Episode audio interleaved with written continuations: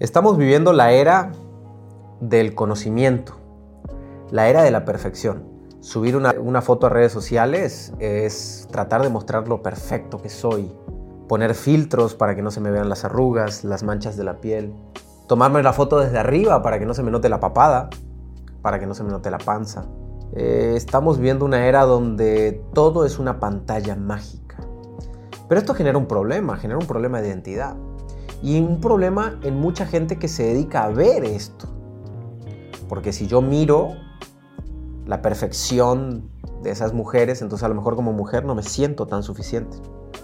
Y si miro la, la perfección de esos hombres millonarios, guapos, llenos de éxito, viviendo una vida feliz con sus animales, con sus aviones privados, quizás no me siento suficiente como persona tampoco, como empresario o como empresaria. El día de hoy vamos a hablar del amor, vamos a hablar del ego, vamos a hablar de cómo entender este juego de la vida que es la búsqueda de esta perfección. ¿Qué tal? ¿Cómo estás? Mi nombre es Mauricio Benoist, bienvenido a este podcast de Recodifica tu mente. En este episodio donde vamos a trabajar cómo amarnos más. Porque creo que la búsqueda de la perfección es, es mal vista o es mal entendida. Primero que nada tenemos que entender que Hoy el juego de las redes sociales es mostrar lo perfecto. Yo no muestro cuando estoy triste. Yo no muestro cuando no estoy enojado. Yo solo muestro cuando me siento bien, cuando las cosas fluyen. Me muestro cuando tengo ganas de dar un mensaje.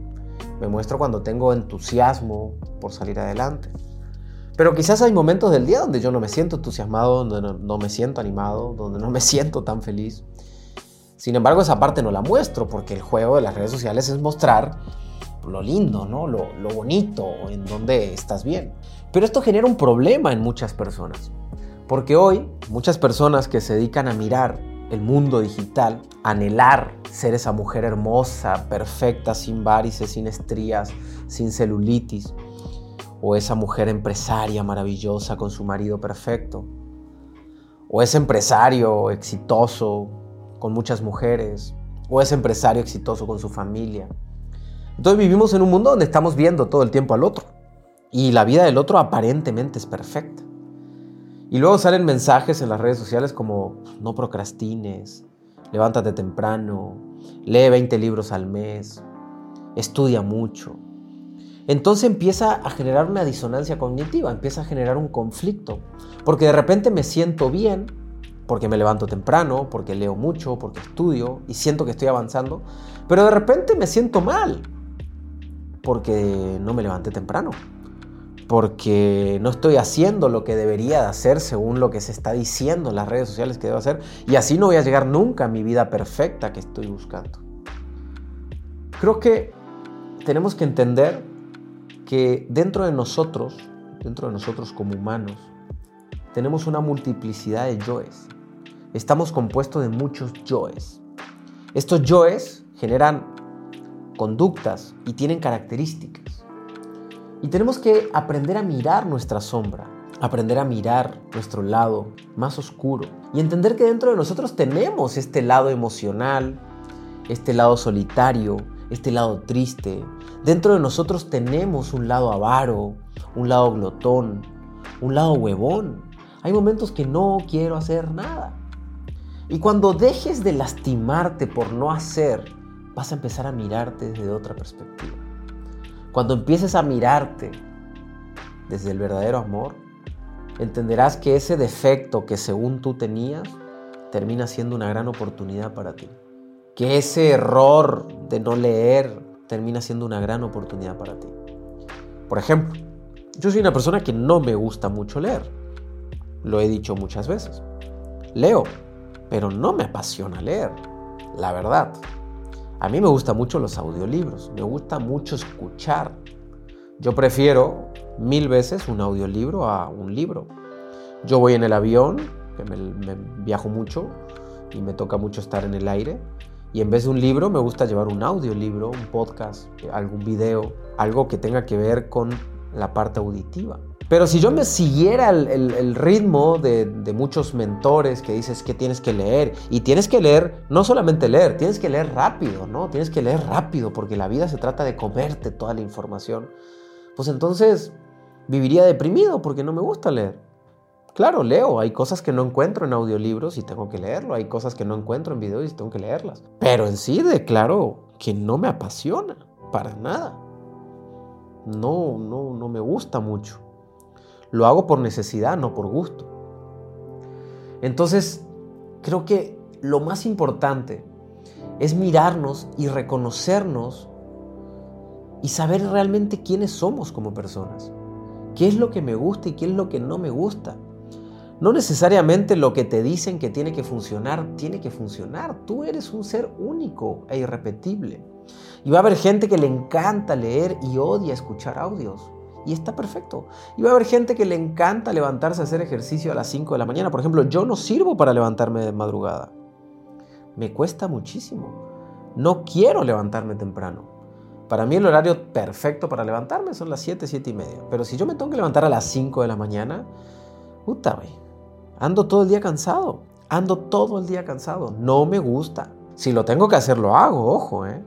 Muchas veces tengo que volar o tengo que ir a una conferencia temprano y tengo que trasladarme o tengo que llevar a mi hijo a la escuela y pues lo tengo que hacer, lo hago, no tengo problemas, pero no me gusta. Entonces la gente cree que cuando no te gusta eso que te dicen que tienes que hacer, pues entonces estás mal. Te pongo otro ejemplo. No me apasiona meditar no soy un gran meditador. Sin embargo, en las redes sociales no, es que tienes que meditar, porque meditar, meditar, meditar, meditar. Y yo he entendido que la meditación no es lo que necesito en mi vida.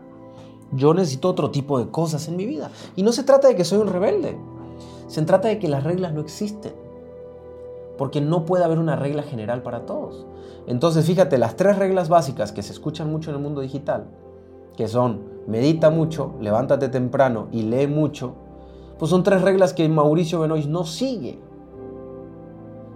Sigo muchas otras, pero esas tres no sigo. No medito mucho, no leo mucho y no me levanto temprano. Solamente cuando lo amerita o lo necesito, pero prefiero hacer otras cosas. Entonces, Hoy hablaba con una persona, una presidenta de la marca, Mauricio Benoist, y me decía, siento que no avanzo porque estoy haciendo un proyecto y vuelvo a tener miedo, pero es el miedo que sentía antes. Le digo, es que ese es el problema es que estás buscando ser una máquina perfecta que replique todo lo que te están diciendo y afuera que tienes que ser. Entonces afuera te dicen que tienes que levantarte temprano y si no te levantas te sientes mal. Y afuera te dicen que tienes que ser feliz y entonces si no eres feliz un día te sientes mal. Y ahí afuera te están diciendo de que ya tienes que salir de la barrera del miedo y ya no tener miedo. Entonces cuando tienes miedo te sientes mal y dices entonces estoy mal.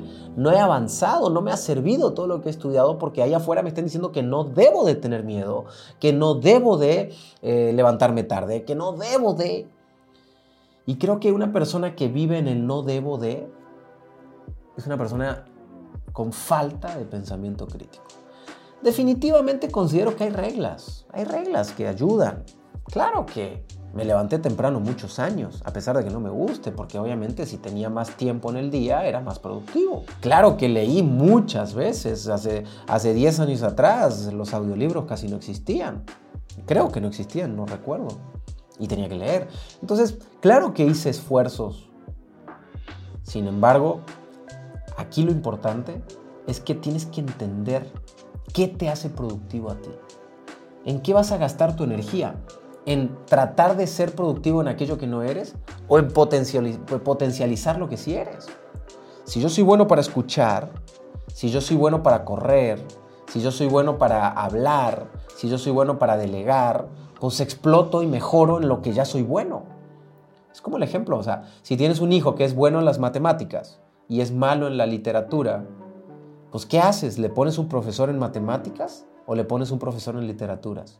Yo le pongo un profesor en matemáticas para que en eso que es bueno y le gusta se haga el mejor. Mi hijo Federico es muy bueno para las matemáticas y es muy bueno para la pintura. Entonces le pongo profesor fuera del salón, fuera de su clase, en matemáticas y en pintura. Hay cosas que no le gusta y no necesito ponerle profesor porque no necesito que aprenda lo que no le gusta. Prefiero que se haga el mejor en lo que sí le gusta.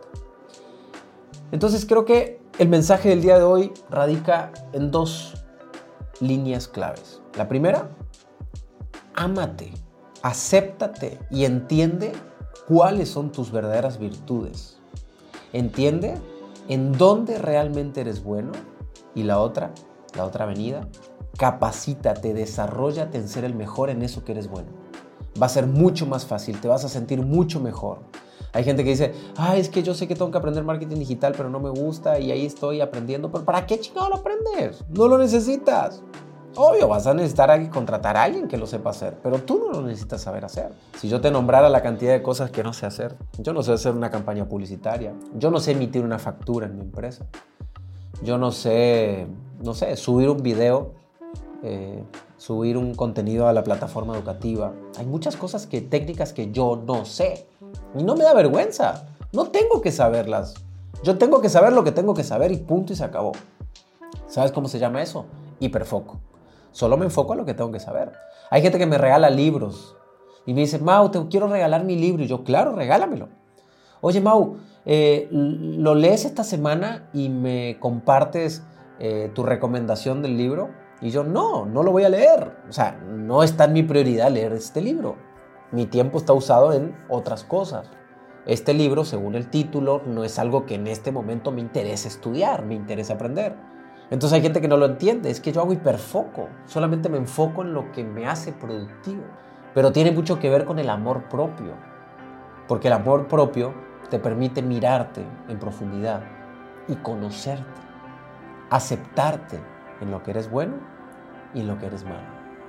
Y en el momento que te aceptes, que te aceptes y te ames con total profundidad, en ese preciso momento vas a empezar a ser libre.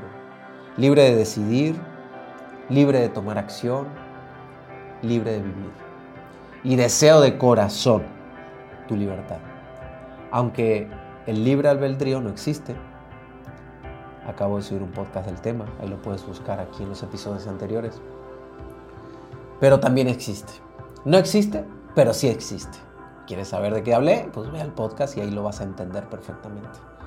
Les agradezco mucho que estén aquí Comparte este podcast con alguien que quiera desarrollarse, crecer como líder, mejorar su calidad humana, mejorar su ser, transformarse en una mejor persona y más productiva. Comparte, el, podcast. Y gracias por colocar las cinco estrellitas en el podcast. Te mando un abrazo, te saluda tu servidor Mauricio Benoit. Nos escuchamos en el próximo.